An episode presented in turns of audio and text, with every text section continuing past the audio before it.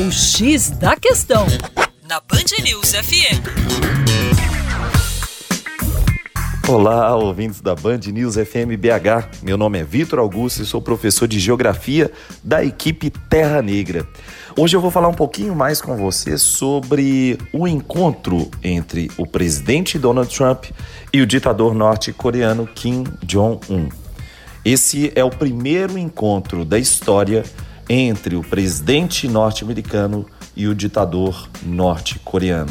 Na segunda-feira, no dia 30 de abril, o presidente norte-americano Donald Trump propôs que eles se encontrassem numa região fronteiriça entre a Coreia do Sul e a Coreia do Norte.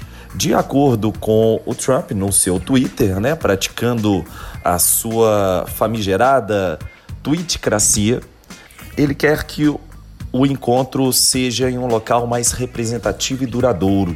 E, portanto, a Casa da Paz, que é um edifício localizado na faixa sul da área de segurança conjunta, justamente ali na zona desmilitarizada entre as duas Coreias, seria o local ideal.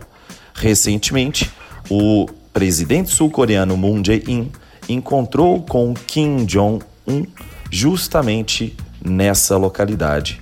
O presidente sul-coreano afirmou nessa segunda-feira, no dia 30 do 4, 30 de abril, que a meta para a desnuclearização da península e o fato de que Trump conseguiu se reunir com o ditador da Coreia do Norte já é motivo suficiente para que o Trump ganhe o Prêmio Nobel da Paz. Pois é, galera.